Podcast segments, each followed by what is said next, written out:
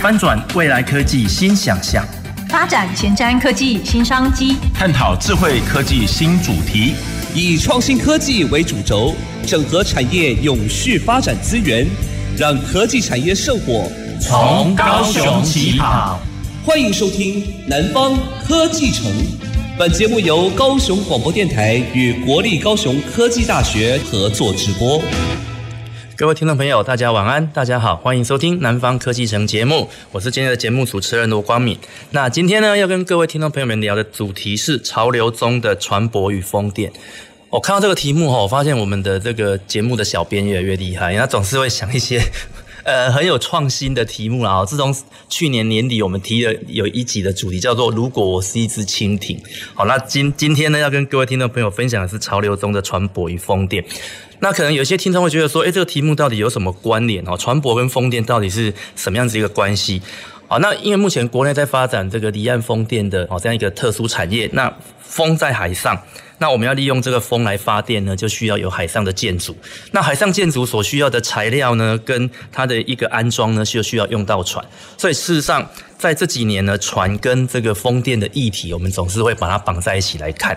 好，那所以呢，今天我想我们很荣幸的邀请到我们船海诶船舶暨海洋产业研发中心的周显光周执行长，好，来跟各位听众朋友分享这个主题。哎，周哎，执行长你好。哎，大家好，我是船舶暨海洋产业研发中心的执行长周显光，非常高兴有这个机会跟大家在空中见面，谢谢。是，谢谢执行长。那我想今天节目一开始是不是请执行长先跟我们听众朋友，诶，稍微介绍一下，就是说，目前我们的船舶及海洋产业研发中心，它主要的一个业务，在船舶跟风电这一块，大概扮演着什么样子一个角色？好，那这个名字有点长，有点绕口，船舶暨海洋产业研发中心，简称船舶中心。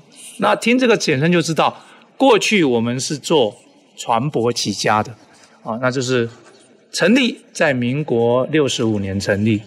成立的时候，可能比较资深一位一些呃前辈或者这个听众就可以知道，其实我们成立就是当年十大建设啊大造船厂，也就前身叫中国造船厂的设计部门。是，所以我们一成立，当初的名字叫做联合船舶设计发展中心，就是要建立台湾的船舶设计能力。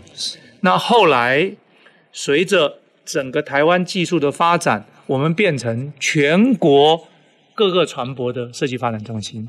哦，那后续又在十年前，因为政府要发展离岸风电，面临的一个问题就是，大家其实对海上的工程或者海洋是怎么一回事，当初的政府的智库。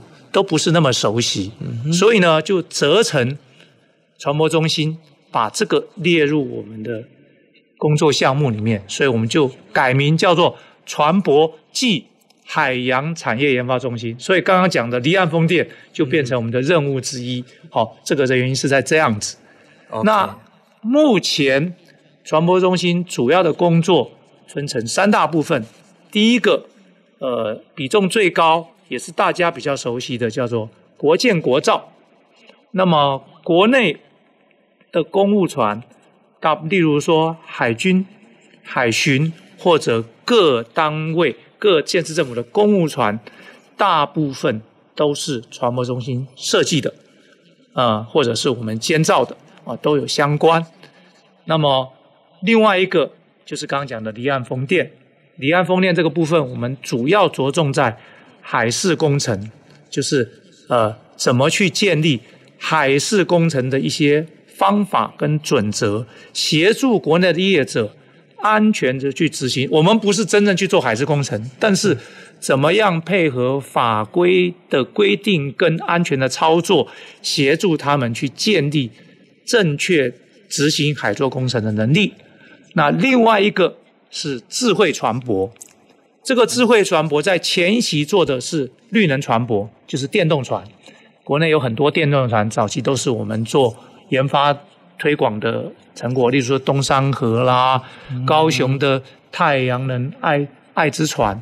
现在现在的是自驾船或者简称为无人船。嗯哼，哦，前一期在爱河的无人船也是我们在做计划的延伸。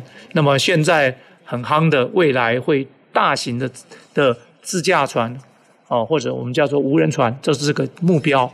那么还有未来的这个，等一下或许会聊到的，就是新能源船舶。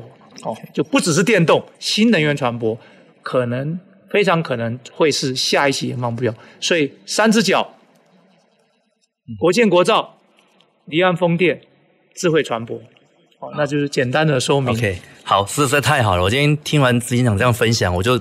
为我们以后为未来的后续的节目的一个主题找到方向啊！既然传播中心有三只脚，那我们可以再额外安排两集，邀请执行长过来跟我们分享。好，OK，那我想我们今天的主题还是会 focus 在这个离岸风电跟哦它对应的海事工程以及船舶这一个部分。然后，那我想那接下来是不是这边可以跟执行长请教，就是说，那就您船舶中心的一个观察，目前全球在海洋工程的一个发展趋势，跟目前我们台湾它在这。对应的这个领域里面，我们有哪一些是可以跟得上国际？有哪一部分是我们后续需要再加油的？好，如果您提到海洋工程跟纯粹的船舶啊，稍微要精准的细分，海洋工程的话，过去海洋工程的大宗是油气产业。油气用英文就是 oil and gas，不是不是玩不是玩具的那个油气哈，油啊，石油跟天然气，油气产业是大宗，也就是说，过去的海洋工程主要是去开发石化燃料，嗯哼，哦，就是海底探油，嗯，大家最有名的墨西哥湾里面，或者是欧洲的北海开油，所以大部分是做这个。那现在的海事工程。转成，慢慢的会转成开发再生能源。那什么再生能源？现在最夯的就是离岸风电嘛，就是做离岸风电。所以很多的 oil and gas 的东西转成去制造、去生产，呃，离岸风电所需要的平台、生产平台。哦，现在的固定式，马上会进入的浮动式的平台。这都是哦，这都是呃海事工程的一个大的走向。嗯、那再过来，风完了之后呢，有这个经验之后，海洋能的开发，下个阶段，风有了，洋流发电、潮流发电、波浪发电，那这些就是现在都还在小规模创新，那未来会是下一个阶段，风能利用到接近饱和了，这些东西会进来了。慢慢技术层呢又会进来了，所以这个是海洋工程的领域。那船舶领域，当然一个部分是说我要做一些去做刚刚讲这些事情的船舶，工作船哦等等的船，这是一部分。但另外一个很大的部分是航运的问题。哦，航运的问题是什么呢？全世界呃的国际运输八成。是由航运负责的哦，这个这个是大家都比较没有特别的注意这事情。过去大家都没有特别注意，我们有一点开玩笑，我们这个叫做英文叫 background work，他在做你都不知道，他在背后在跑，因为你觉得你会觉得，哎，我的货物运输都是汽车啊，啊不天上的飞机啊，船在运东西，大家都看不到嘛，所以没感觉。但是其实全世界货物运输一 percent 是航空。八成是船，一 percent 是航空，这么这么低？我是讲重量啊。哦，OK，重量 oh, okay. 重以重量来比是八成是。哦，我跟你讲了，八成是是是航运，两成是陆运，一成是航空，但价钱不一样了。嗯、空运运的很贵了，所以以价钱来比，搞不好空运跟陆运，呃，空运跟海运搞不好差不多，因为我一个是运煤。哦，另外一个是运 CPU 哦，所以不一样。但是我们讲重量是这样，可是大宗货物，各位想，如果台湾粮食、矿产、能源，通通靠船运进来啊？对，没错。台湾是九十九 percent 靠船，一 percent 靠航空。嗯哼，哦，所以前一段时间不是各位还记得了嘛？对不对？那个苏黎世运河一塞，大家哇，怎么变这样子？才发现原来我们一大堆生活需求要靠航运，才知道航运那么重要。嗯，可是因为跟一般民众的生活没有直接相关，大家不会注意到它原来是一个这么重要的背景工作。对，OK。那刚执行长，你有提到这个工作船的部分。就说那以目前台湾在做工作船这一块，为了海洋工程，我们目前国内在开发工作船这一块的发展的状况。好，那么在去年以前，台湾在公拖船的部分，以往我们最熟的是拖船。嗯哼，台湾有做很多拖船。好，然后呢，过去几年。有一些船厂做了一些我们叫做 CTV，就是人海在风场里面的人员运输船。OK，CTV。哦，这几个东西，呃，那剩下都是零零散散。嗯哼。去年台船接的一条台船黄海，黄海翡翠轮。哎，黄海翡翠轮是是是非常大的一个亚洲最大的浮吊船，也是规格非常高的一个海事公司的船舶。那么上个礼拜，台船从新加坡进了一条很大的、很大的工作拖船，哦，比国内现在目前都大。也是目标是，他们会未来走向更大马力的拖船，因为现在这些拖拖船适合在港里面拖拖这些东西作为工作，海事工程来讲都不够大。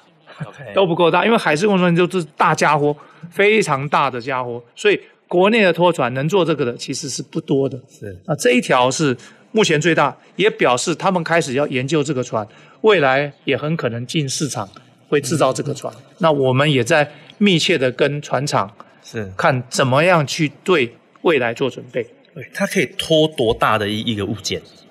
它的一般拖船的讲法是它的。推力最大推力多少啊？Uh -huh. 那它是一百五十吨。国内在这个之前呢，最多到一百出头，okay. 所以一下增加了百分之五十。但是目前，例如说未来最夯的福斯风电要的拖船呢，要接近三百。哇哦！所以要造两艘来拖才拖。没有没有，就是。你你这是你不可能用两艘一起去拖一个毛啊，所以你就是一艘就要三百啊，就要做到三百。对，所以这个还是不够。是，好，未来还是要有更大的啊、哦。这个如果你要进这一行，你就要这个东西哦，并不是凑很多台小的会变一台大的，因为没有办法一起拖啊，因为你没有办法同时做，所以就就是还是要一台大的。是，那像做这个未来，如果台湾真的可以做出来，会不会对我们在造船船舶？产业这边造成一个很大的一个鼓舞，因为就我们所知道，目前大型的商船一艘可能三十几亿，可是如果是一艘工作船，可能要七八十亿。那未来如果台湾可以真的可以研发做出这种船，我们有没有可能变成是东南亚或者说我们亚洲区域在开发这种所谓离岸风电的工作船的一个基地？呃，因为目前来讲啦，嗯，工作船的制造在亚洲。已经有一两个聚落了哦，真的吗？新加坡是一个聚落，OK，中国大陆是一个聚落。那我们现在先不管中国大陆的问题，因为中国大陆量体太大了，对，他们的制造生产这个新加坡的聚落是新加坡设计系统制造在马来西亚跟越南，啊哈，所以我们要跟他们完全拼。国际市场，嗯，可能有一点保留，但是如果我们要做自己的市场，OK 的，也就是说，这些船必须跟海事工程业者做一个结盟，嗯，而不是单纯的就是说我造船去卖，就去市场上去卖，而是说某个海事工程业者他需要什么样的船，跟船厂定一个默契，怎么样去造，大家互相配合，而且变成一个群体，所以像现在一样。台船的这个新的大拖船是交给台船黄海这个海事工程公司去做的，一样。将来如果要订更大的船，也是台船航海做。是，他先要做个东西，他怎么样营运操作，他确定了，再给台船下单再做。OK，而不是直接卖了去市场上买。是是是，直接做好去市场上卖，会找订单。对，这个不见得有这么强的竞争力。是是，OK。所以刚刚执行长所分享的，就让我。有一些感触啦，因为我前一阵子有到一些船厂去去走动。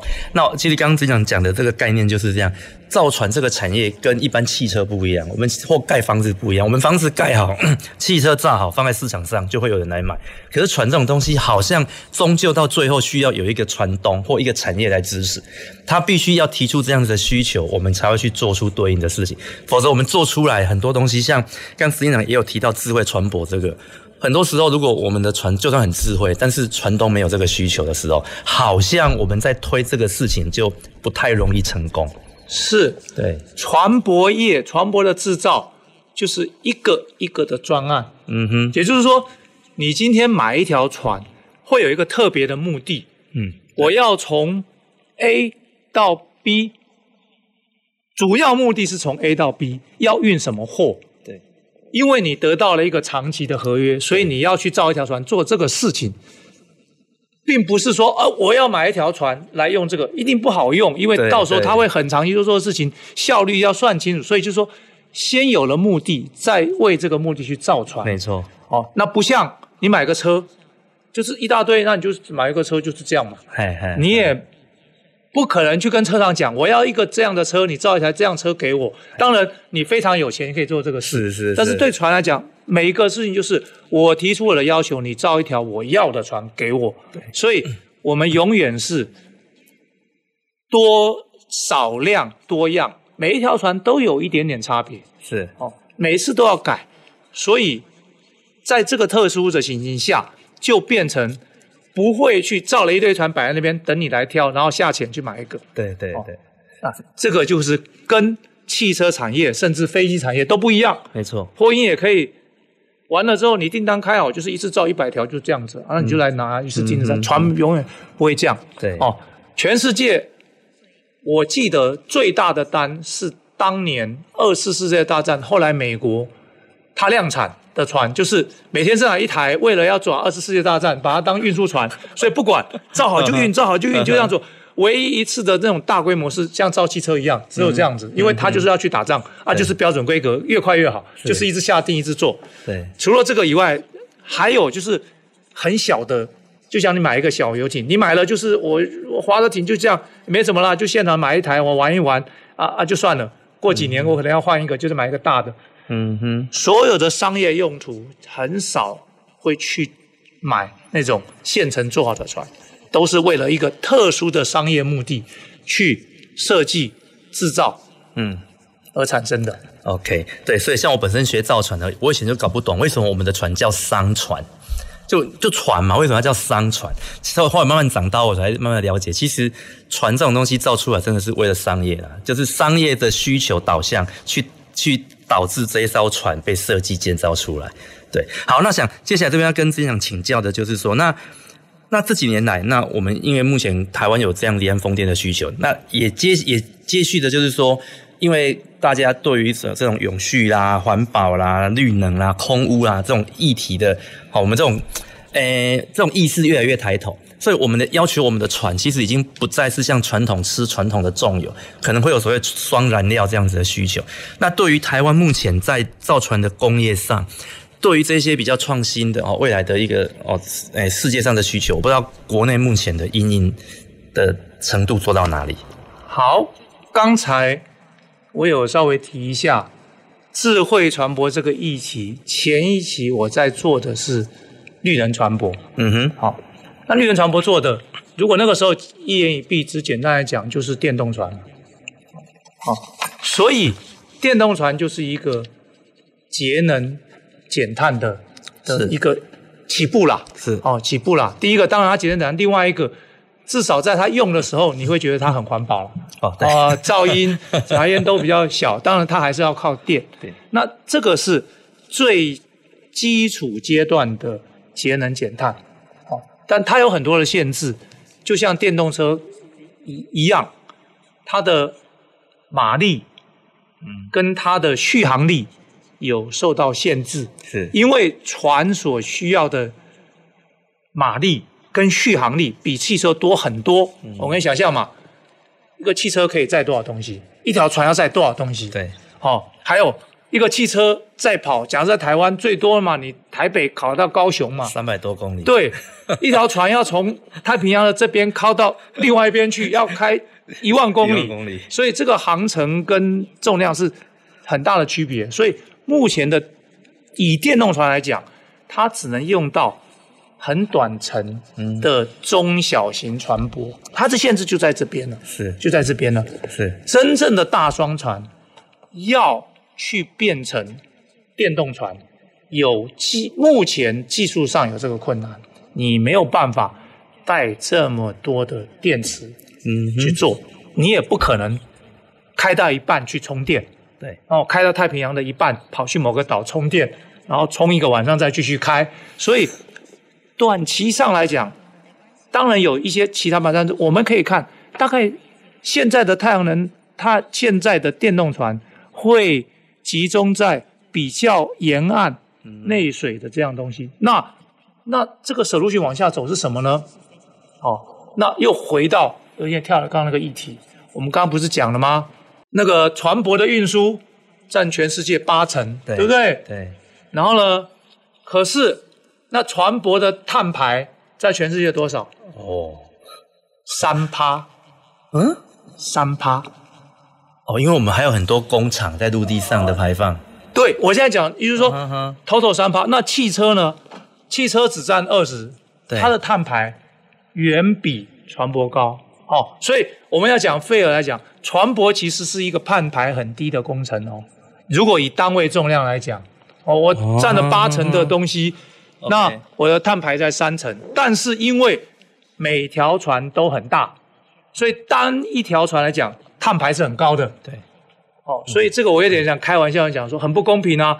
那边有个大个子啊，一个人可以做十个人的工作，他只吃两个人的饭，你嫌他饭吃太多哦，你都吃两个人的饭，问题是他做十个人的工作啊。是，现在船就被挑这样，哦，你这条船碳排很高哦，你一条船相当于人家三百台汽车、三五百台汽车的碳排量哦，你一定要节能减碳。问题他一个人占人家。五千台车子的运量啊，啊，啊，啊，可是就这样子啊，所以船就会被要求碳排要不断的降低。哇，所以我们船舶吃了这么多年的闷亏，我今天听执行长分享，哎呀，这你都没有知道啊，这个好，所以其实我也常常讲不公平啊，对对，哦，嫌我饭吃太多，是，我有事也做很多，啊，无论如何还是要管制嘛，嗯哼，哦，所以这管制的方法，未来趋势就是什么？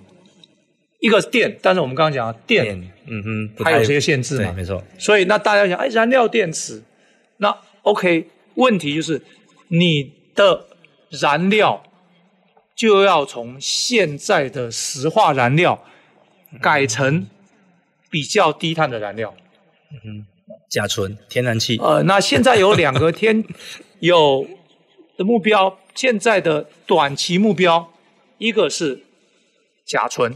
嗯哼，另外一个是氨哦，氨哦，天然气是目前在做的，但是天然气其实它是污染比较小，但是它碳排没有少很多哦。哦，它它只是烧起来很干净，就像你要烧起来很干净，还还还是没有什么废气，对，但它二氧化碳没有少多少哦，哦，所以这就是对 对，你加着瓦斯炉烧出来还是二氧化碳啊，只是。你闻不到而已啊，是是，那现在的。是要产生的什么？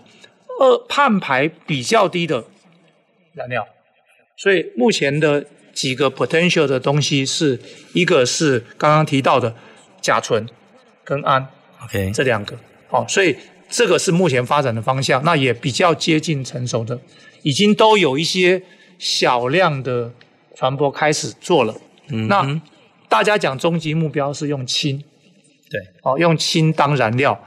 那目前的困难是，第一个，氢的储存需要高压啊跟低温，这些都会造成燃料储存很大的障碍。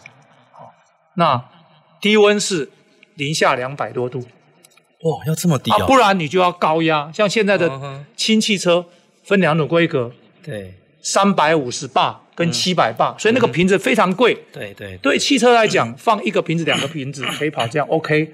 船上不可能啊，嗯，那我要放瓶子，我可能要放几千个瓶子啊，那这么贵怎么可能？所以变成怎么样让这个可行，否则整个船装满了瓶子，这 瓶子贵得不得了，然后又要让它维持零下两百多度，哇，那那船运就会成本就会提高很多倍了，对，那不是提高几 percent，超高两倍，嗯，那大家也没有办法接受啊，对，所以这个就有待技术的突破，否则在短期，我讲的短期可能在十年之内，嗯、我们可以看到的就是甲醇跟氨，OK。是比较可能的。是，那他们所产生的推力能够跟现在的内燃机这种传统的重油的内燃机达到同等的规格吗？它是同样是内燃机，对，只是烧甲醇跟氨。对，但是因为我们以前学内燃机的时候，烧汽油它的压缩比跟烧燃油、烧柴油的压缩比不同，所以导致它所产生的推力是不一样的，少一点点。但是他们要，所以你你不能用一模一样的内燃机，哦、这个内燃机必须要改。OK，它的进气系统、压缩者都要改，不是直接可以拿来就哦什么都不改就来烧哦不行。哦，了解了解。还要处理它的产生，比如说氨烧完之后会，有 NOx 啊，嗯哼，那你要怎么处理啊？怎么脱硫啊？Okay. 都要不是那么单纯，就直接换了就好。那那很简单啊，就直接换换了就灌不同了，也也不是这样，是就不是好像说你以前烧呃九二九五九八就直接没有关系啊，就就直接换，也不是这样，是 还是会有一些不一样。了解了解。那台湾目前的船厂针对这一个哦，这个未来的的这个世界的需求，国内的船厂目前有办法应应吗？目前还没开始。可是不是呃，今年已经开始要课这个这个税了吗？呃，目前如果你要要求这样子，嗯哼，呃，韩国对有接了一些对呃甲醇的案子，然后日本是主推 LNG 跟氢，可是都是比较 future，比较是小规模的东西，嗯哼，哦，所以大规模来讲，现在的做法一般都是保留改装的空间。因为现在你做好了，也没有地方加，是也没那么多气甲醇跟氨给你加，你去哪里加？没地方可以加。但是我保留，因为我现在造一条船，一条船的生命周期是二十五年。嗯哼，可能过了五年、十年不一样了，我要开始换啊。嗯哼，那我要有空间换啊，我不能重新造一条，所以我保留。是。置换的空间，了解。目前的做法是这个样子，是是，这就像很像我们现在汽车要从内燃机进入电动化之前，中间会有一个油电混合这样，是，是，然后慢慢的从油电混合变成插电式的油电混 plug-in 的，慢慢慢慢。的，然后朝电动化去，基础设施够了，对，我再转换过去，对对对，因为像今天不是那个合欢山下雪，听说有台电动车开上去的时候就挂了，对，因为电不够，因为太冷了。对，对，所以这个其实也是很多时候我们科技在进步的时候，但是可能使用环境它还是要相互配合，才能够让它变成很普及。对的，对对对。好，我想节目上半段我们非常感感谢这个执行长为为我们分享了这么多关于船的一个在海洋工程上的一个知识。那我们先休息一下，节目下半段我们再回来跟各位的听众朋友介绍风电的这个部分。走进时光隧道。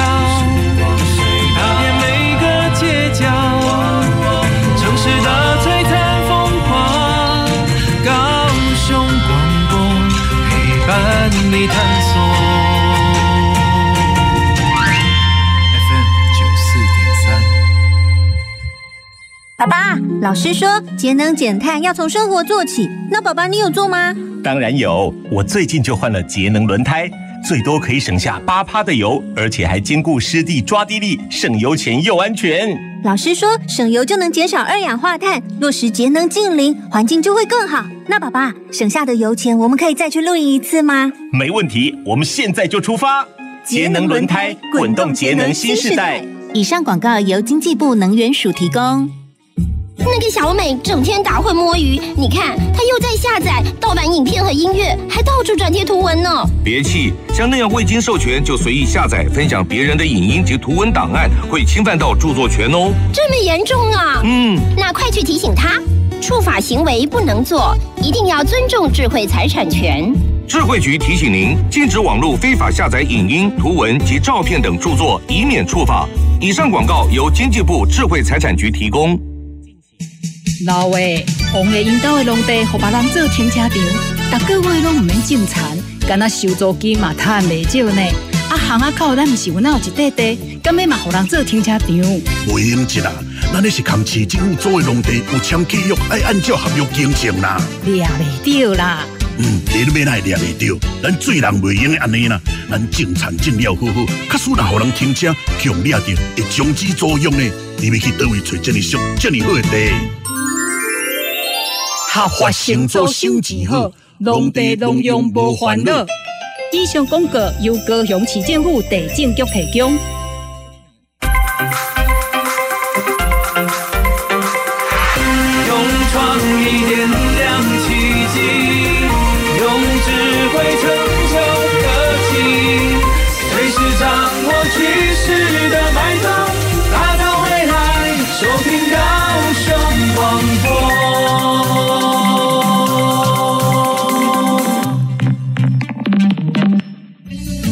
前瞻的。未来的，您现在所收听的是提供您最多科技产业新知的南方科技城。欢迎回到南方科技城节目，我是今天的节目主持人罗光敏。那我们今天呢，要跟各位听众朋友分享的主题是潮流中的船舶与风电。那在节目的上半段呢，我们邀请了我们诶财团法人船舶暨海洋产业研发中心的周显光执行长，跟我们分享了哦我们。国内目前在船舶这方面啊，因应海洋工程的一个发展。那在执执行长的分享中呢，我也让我们了解到哈，就是原来我们这个船它的碳排是这么的低，好，这跟我们想象的不一样。我们一直以为船在烧重油，然后海面上有这么多船舶在跑，应该是一个很高污染的。结果事实上，跟我们全球碳排来讲的话，它其实占的比例非常低。那另外一个就是说，其实碳排它跟污染其实。不能够画上等号的。我们一直以为说这样子在排烟就是一种污染。事实上，诶、我们目前在追求这个温室，呃，就是温室效应要把它降低。其实重重点要 focus 在碳排，然后而不是在污染这一块。那所以讲这部分在船舶的哈这个后续的发展，我想未来哈，如果有机会，我们可能会再安排一个主题，然后来跟各位听众朋友们分享。那在节目的下半段呢，我想我们要进一步的来进入到风电的这一块了。好，那我想。节目下半段，节目一开始还是请资金长先来跟我们介绍一下，就是说以目前台湾好的一个风电产业的状况大概是怎么样，然后以及我们未来预计要往哪个方向发展。好，谢谢。那么首先，大概就是从十年前开始做离岸风电负责那个开始做这件事情。我刚刚提到了船舶中心负责主要任务是海事工程啊，嗯，因为。我相信把东西运到港边，这个大家本来就会。问题是从港边要运到位在海上的那个厂址，那这件事情，那这件事情其实各位提到了一个一个很简单想法，就是说哦要用船运，很单纯，就是一个想法用船运，好像用船运就已经解决，但是为什么用船运会发生了这么多的问题？嗯，我讲用船运跟用用车运有什么不一样？为什么你们讲的好像神神秘秘的？以前跟我讲就讲的好像神神秘秘，因为一句话，天有不测风云。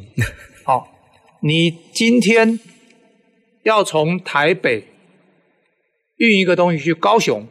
是路上的路况或什么，你大家都很清楚。除非高速公路发生什么大塞什么，就你又算什么路我开多少就可以到，发生意外的可能性不大。对。可是今天你要在海上一个东西从 A 点运到 B 点，最直接一个就是说你必须经过有风浪的海域，这个风浪的海域就会对你的航行产生很多的影响。嗯哼，好。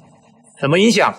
例如说，你载这个货物，这个货物会不会风浪太大掉到海里去？哦，这个很严重哦。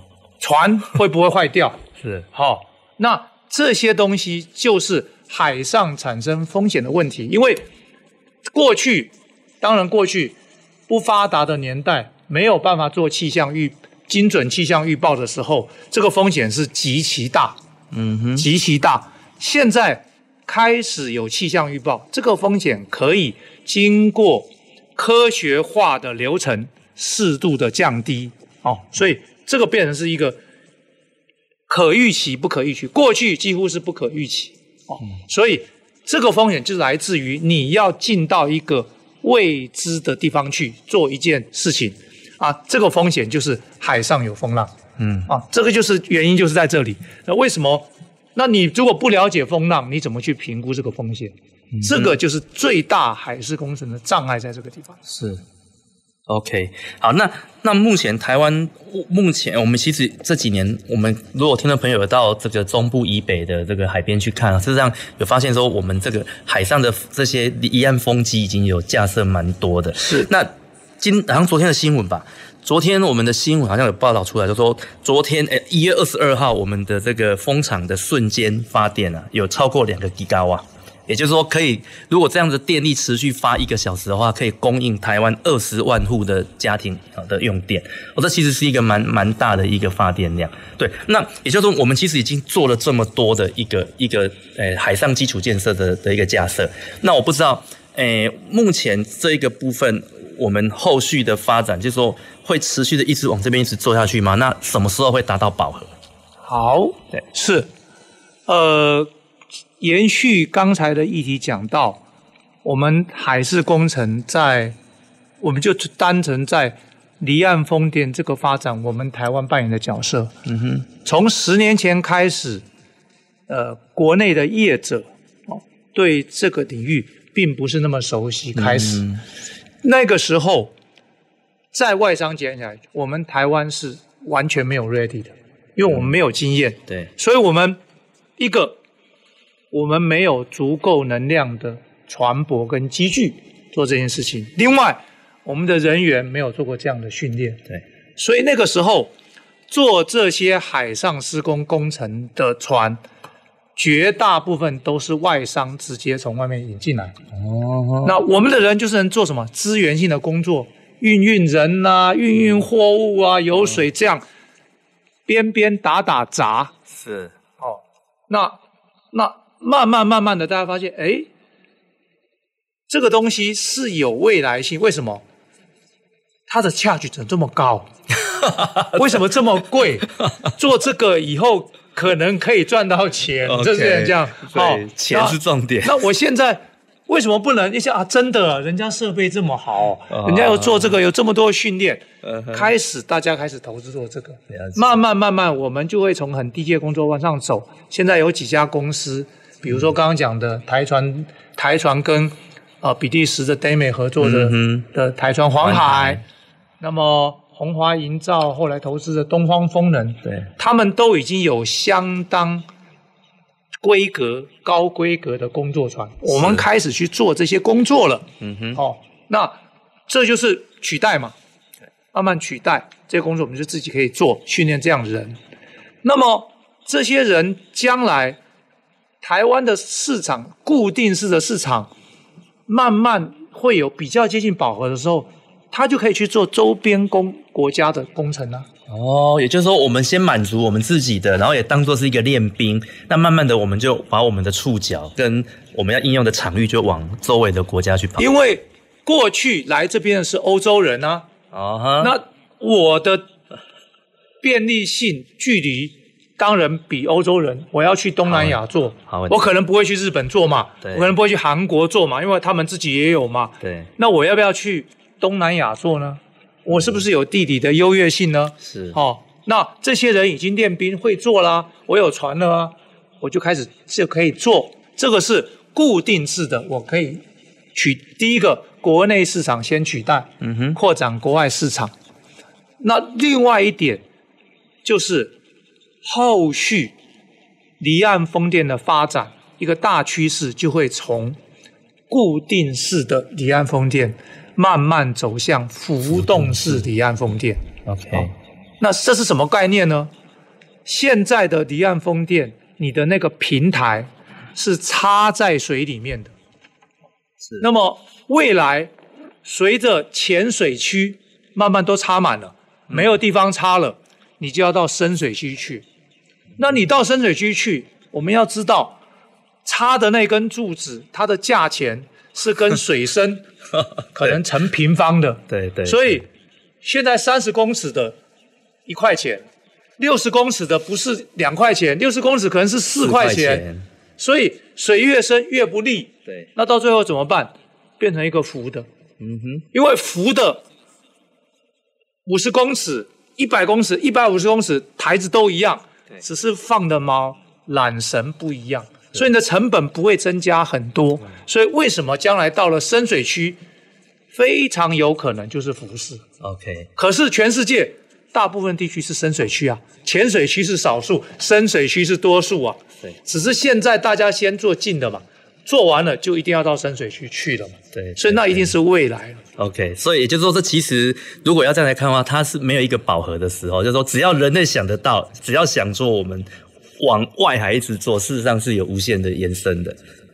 还有二十年之后，旧的还要拆掉盖新的啊、哦，你还要 renewable 啊 OK，就像你房子旧了还要盖新房子啊所以这个是一个永续的产业啊。就像刚刚讲到一开始，oil and gas 过去做石油，对，现在这群人改去做对再生能源啊，你不要怕他没有事做啊，他总有新的产业做啊。嗯所以重点是你有没有这个技能，嗯那你的应用范围会随着环境的改变而改变。是是，OK，所以其实执行长已经有回答我本来现在接下来问的问题，就是因为我一直觉得说我们台湾现在发展风电，到底我们的一个经济效益跟未来的平衡点会在哪里？那这样听起来好像我们它可以不断的永续的一直做，它变成是一个永续的产业了。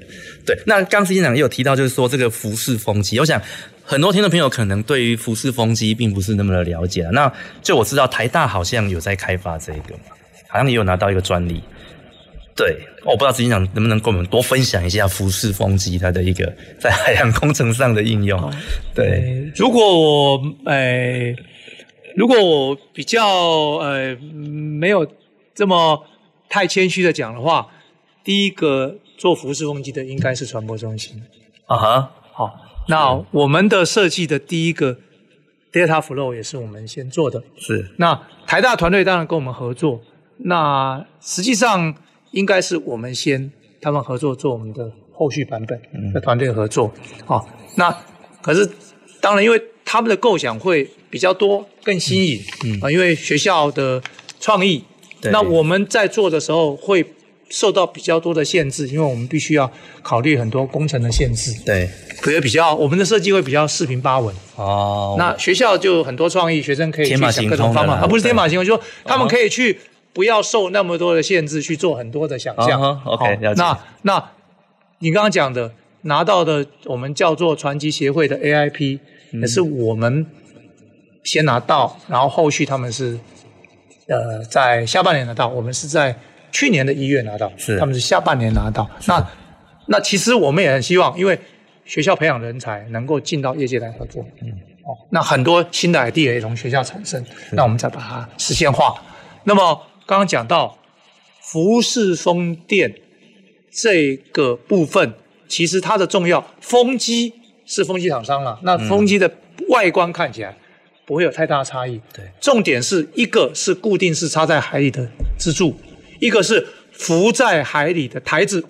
这个台子是用锚链固定在海上的，嗯哼，所以那个平台的设计就有非常多的 concept，跟有不同的构想跟不同的方法，那大家就会在那个地方去做各式的表演。嗯，OK，那目前发展浮式风机，除了台湾以外，其他国家有在往这方面在在发展吗？全世界都在做这个。哦，那这个故事有点像，不完全要比喻。其实我常常在讲要比喻的话，嗯，固定式的风电可以把它当做传统汽车，浮式风电就是电动车。哈，五年前、十年前，你跟大家讲你要做电动车，大家就觉得啊，太早了，太早了，太贵了，太贵了。对对对。可是，呃，大家都知道，未来的趋势一定是电动车。对，大家都知道，未来趋势一定是服饰风电。可是现在它还是很贵。哦那你要不要做？你不做，等它成熟了就没有你的份。是，所以每个国家都在做，是小小的做，可是大家都想要抢市场。哦有没有成熟？还没有成熟，因为没有大量做，各种想法都在被验证中所以你说有多少国家去做？几乎每一个国家都在做。OK，哇，所以今天还好，实实际奶奶跟我分享，因为我因为我们一般其实在这方面的资讯是非常的的的少了，所以我们其实也没有办法去了解说到底这部分发展到什么样一个状况，所以应该要常常去台北找执行长喝咖啡。OK，好了，接下来想要请教执行长，就是说，那我们现在在发展这些海上的能源，那原本大海是宽阔的，但我们今天在上面立的这些塔、这些这些基础结构，甚至我们去做的锚链，那会不会影响整个海洋的环境？那对它对海洋的冲击大概有多大？好，这个叫做呃，这个在海洋上有一个专有名词叫做海域空间规划。嗯哼，也就是说，这个海洋要怎么利用，必须是以全面的思考，这块地方到底最合适做什么？它是适合做渔业的养殖，还是做风电，还是做航运？必须所有的单位下来，由一个上位的单位去做海域空间规划。例如，举个例子，这个地方如果是航道。你就不能插风机啊！嗯哼，你不可能说哦，我风机到处插，随便插，我放在航道上，结果你们都不能走这里。那个航道已经是标准在那里，那里就是要闪开。所以你在做第一个风电申请的时候，他们就会画一些区域，这些地方是不可以申请的。嗯，你可能是航道，你可能是飞机要下降的区域，嗯、落地区这块也会保，也不可以用，或者这个是。白海豚生态回游区你也不可以用，所以很多啊，我这个是军事火炮区也不可以用，所以一开始不是随便你画.你要先把这些东西都先排除之后，是。好，那这些区域里面还有很多地方地质是不好的，嗯、开发成本很高的，我也不想用，嗯、所以最后挑三挑四挑完可用的地区，并不是各位想象中到处都可以做，啊，嗯、剩下不到一半了。所以其实没有我们想象中的那么多，所以对环境，那这样对环境的冲击呢？环境的冲击这个东西必须是长期的看法哈。第一个，嗯，就举个例子，大家讲固定式风机对渔业的影响，嗯，就一直在变化。一开始我们讲在施工期间一定是对渔业不好，对，各位想象嘛，我在施工嘛，对。施工完之后，目前的研究很多研究是，你做完之后，它就相当于一个人工鱼礁，很多鱼就跑到那边去，因为那里不可以捕鱼了嘛。嗯，那些风电厂商一定不准渔船在我的附近某个范围捕鱼嘛，因为你会影响这个嘛。所以那边人工鱼礁就反而那边变成很多鱼，变成鱼的护护区。是，所以长期来讲，哎。哇，他们发现生物多样性增加，是。可是它在施工过程中，它会影响鱼类，会影响白海豚，所以要怎么去环境上，你施工上有一些原则，你必须要这样子施工，才不会损害在当地生态，或者你绝对不可以设计在栖息地，嗯、你在这边，它永远不会回来了，这些都是要注意的。是。那这个是生物部分的，那还有欧洲有候鸟，你可不可以放在欧？候鸟的迁徙区啊，它过去会被枫叶打到啊，怎么办？哦，这都是要考量的。那过去我们比较没有做海上的生态调查，所以这几年有很多资料就变海上生态，我们只调陆上生态调查，没有人去做海上生态，因为过去讲这边什么东西都没有去做调查干嘛？过去我们当然是比较缺信一个功利的方式啊。对，哦，说是哎，还没有，从来没有人在那边，我们要做这些调查干什么？现在开始。会要求，哎，你要做候鸟调查，是我会不会经过那里？台湾有很多的候鸟会经过啊，所以路上是怎样不会被这个造成的啊？那么还有呢，这个风的能量，有人讲到风的能量如果都被风机收完了，会不会影响气流？哦，这个有人提这个问题，那这个东西会不会没有做长期调查？不知道，因为还跟地球暖化整个大趋势有关。到底这个变成这样，是因为地球暖化？还是因为你装了风机还是什么，不太容易排除其他的因素嘛，所以这个还没有定论，所以这个就比较难讲。但是生物的东西比较容易调查，整个大气候的很难说。对，哦，那你你这边风少了，别的地方会不会补过来一些？全世界风能那么多，你只用了一小部分，会影响 global 吗？嗯，可能都可能局部会影响，全面或许没有，不知道，没有人做过这么大范围的调查，所以这个是在未来会慢慢去厘清这样的事情。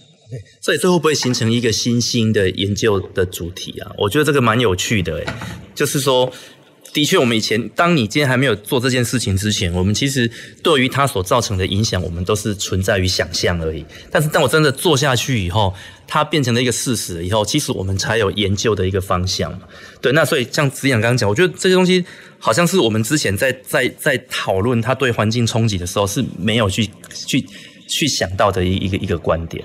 所以，其实刚刚子阳分享这部分，我觉得非常好诶，就是说，好像我们很多时候没有在没有去注意到这些东西，可是。他就是真的做以后才会才会了解。那所以接下来想要请教执行长，就是说，那目前我们既然台湾这样风电已经做了，那也刚你你也提到了，就是说从我们这一种传统式的近海的到未来的浮式的，那所以台湾未来在走这一块的时候，我们能够只靠自己的力量来完成吗？还是说我们需要再透过进一步的国际合作来来实现这这个目标？一定需要国际合作，哦，因为我们。只能挑这整个产业链里面适合台湾做的事情，你绝对不能说哦，通通都要我自己做，因为有时候这就本来就不是你在行的事情。那我们要挑我们适合的做，嗯，那这个部分可是有一个很重要，就是说，假设我今天负责设计这个服饰风电的厂家的一个领导厂商或领导单位。它是一个台湾的设计单位，嗯，那他就会尽量把台湾的元台湾厂商的元素考虑进去，嗯，也就是说，今天如果我是一个欧洲厂商，我的设计一定是欧洲人怎么做这件事情最方便为主，嗯，我管亚洲人怎么做这件事情干嘛？哎，不 make sense 嘛？我当然就是欧洲，我认识的这些人有这些人用他们的东西做最容易做，对，所以我的设计是这样，你。那你到了亚洲来之后，哎，发现这些厂商都不在亚洲，都找不到取代的，所以只好就拜托这些厂商远远的从欧洲运他的机具跟人员到台湾做，那成本就所以成本就会高很多。对，这就是在初期的时候，离岸风电该在台湾做的时候，有若干大家一直在抱怨这个水土不服或者成本过高的原因就在这里。哦，那这就是因为。当初他就根本我不可能说我要去一个地方做的时候，我的设计要按照当地厂商的状况去做这样设计嘛？他也没有时间，也没有人力做这个事情嘛。对，所以一定是如果这个设计单位是在地深耕很久，他就知道这个环境是什么。我设计的时候就考虑这个因素，才会产生这样现象，否则就变着逼的在地厂商必须配合。当初那个嗯，外面的设计去改变自己的形态去做，对，这个就很痛苦了。对，你要去训练一群原来不熟的人，买一大堆你不熟的机具去做这个，对对，对。那可是过去的服饰固定风电就是这样子，全世界都是这样做。那服饰风电会不会改？我们希望改，各个国家都在想这样。如果有幸这个设计。会是由传播中心 lead 的的这个 group 来做，不是全部我们。我们现在已经找了相当多的设计公司在这个 group 一起做这个事情。那他们非常熟悉台湾的厂商是怎么做的，生产是什么。嗯、那这个产业就会适合台湾在做，成本也会降低。是。那这个东西就是你要怎么去打全世界之战，就是要这样子做。是。哦，所以这一点是为什么要有本土化。其实重要的目的是这个，嗯、还有过去提到的所谓的水土不服到底什么意思？也就是这样来的。了解。那这样子其实那人才要从哪里来？因为如果我们要落实这样一个目标，我们最后要自己设计，然后要诶做出符合我们需求的的这样子的产品。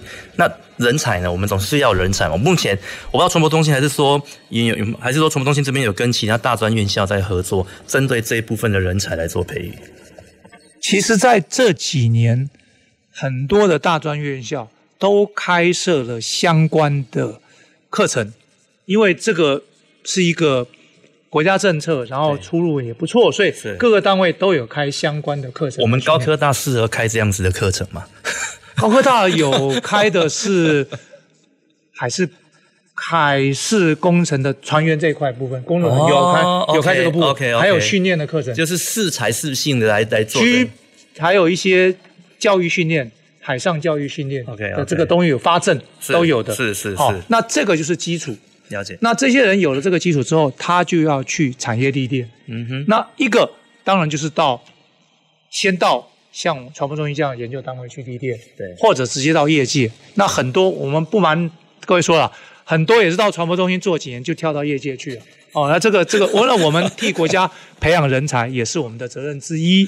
好、对那所以这个部分，哎，其实我们也很欢迎这样的东西，因为只要在这个产业，在国内，甚至是到国外去发扬光大，我们都很觉得很好。对那那我们的来源是哪里？就是学校老师把他的基本功教好，在这边我们会磨练他的技巧，让他在业界发扬光大。所以这个 sequence 是这样。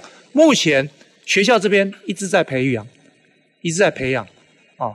那过去因为没有专业师资，没有产业需求，所以那件事情比较慢。但这几年很快，嗯一直都在起来，嗯都在发动。是 OK，所以我想以执行长的角度来看这些事情，真的是很不一样。今天其实我听到了很多我以前没有想象到的一个事情了。那我想最后在节目的最后，是不是可以请执行长以大概三十秒的时间来跟各位听众朋友来做一个总结？就是说，那就您目就您的观察，海洋工程它包括离岸风电跟造船这两个部分，它未来的前景，在二零二四年，你觉得它会怎么有怎么样的一个走向？好，呃，各世界对能源跟物流的需求不会改变的，嗯、哦，因为那是实体经济，对，哦，就是说不会讲你的网络怎么样，你还是需要买东西，买国外的东西，制造东西，所以你需要用能源，能源跟物流需求不会改变，嗯，只是它的形态会变化，嗯、所以你只要掌握了这个技术，我相信你一定会跟上时代的潮流。OK，哎，还还有还有要补充吗？呃，我想就是希望大家把这个东西当做一个呃发展的人生志业，就是我可以去发展这个方向。OK，、哦、那它是一个很大的 picture，那不断的学习新的技能，是学习新的观念。哦，我想这是希望大家都能够一起成长。是是是，好，我想今天非常感谢我们执行长为我们带来这么精彩的一个内容，那也。真的希望就像像之前长所讲的哈，我们应该要去哦挑战自己，然后做一个做不一样的东西，或许可以我们可以得到哈人生可以获得不一样的高度。好，那今天的节目就进行到这边，前瞻的科技的未来的南方科技城，我们下礼拜同一时间空中再会。好，是谢谢。南方科技城节目由高雄广播电台与国立高雄科技大学合作直播，感谢您的收听。